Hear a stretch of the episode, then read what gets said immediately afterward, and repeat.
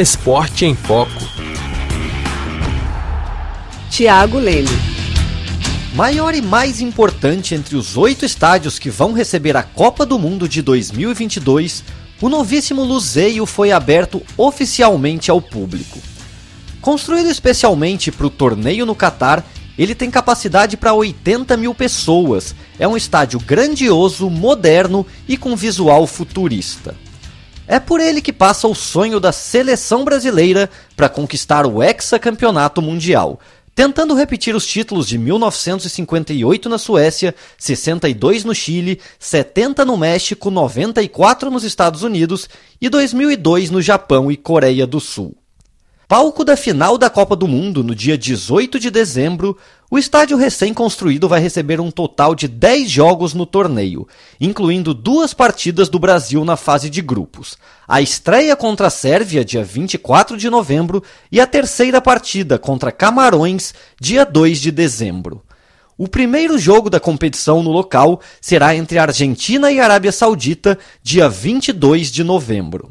A equipe comandada pelo técnico Tite e de estrelas como Neymar e Vinícius Júnior será uma das primeiras a utilizar o Luzeio, que recebeu um jogo da Liga do Catar como evento teste em agosto deste ano, mas foi inaugurado oficialmente na última sexta-feira, dia 9 de setembro.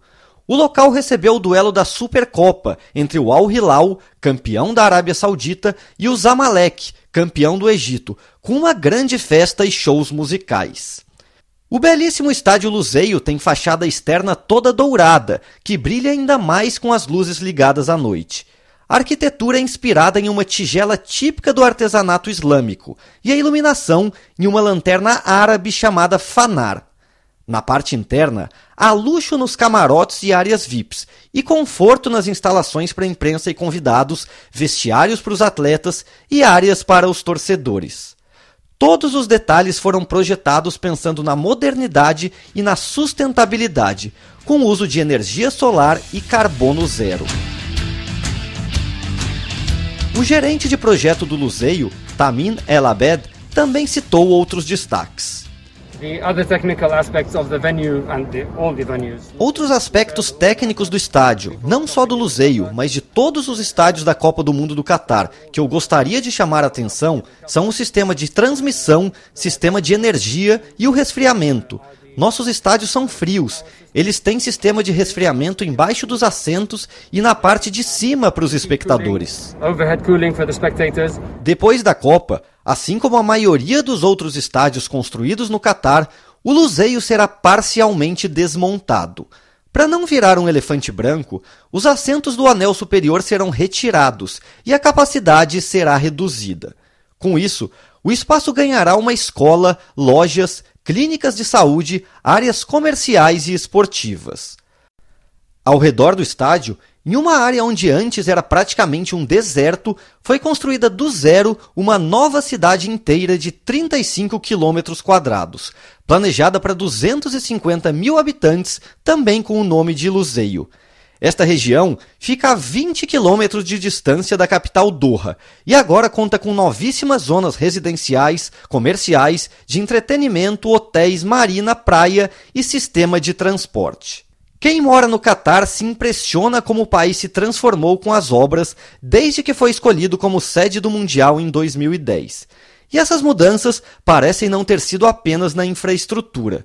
Também nota-se uma evolução na sociedade de uma forma geral, como explicou o brasileiro Perkson Souza, que mora em Doha. Copa e sim, o país tem evoluído muito, eles estão todos muito contentes, muito felizes e têm recebido bem a comunidade esportiva mundial para a Copa e realmente é, not é notório quando a gente anda pelas ruas como a comunidade do Catar tem recebido sim para a Copa. Eu acredito sim que tem uma evolução muito grande, eles estão muito contentes.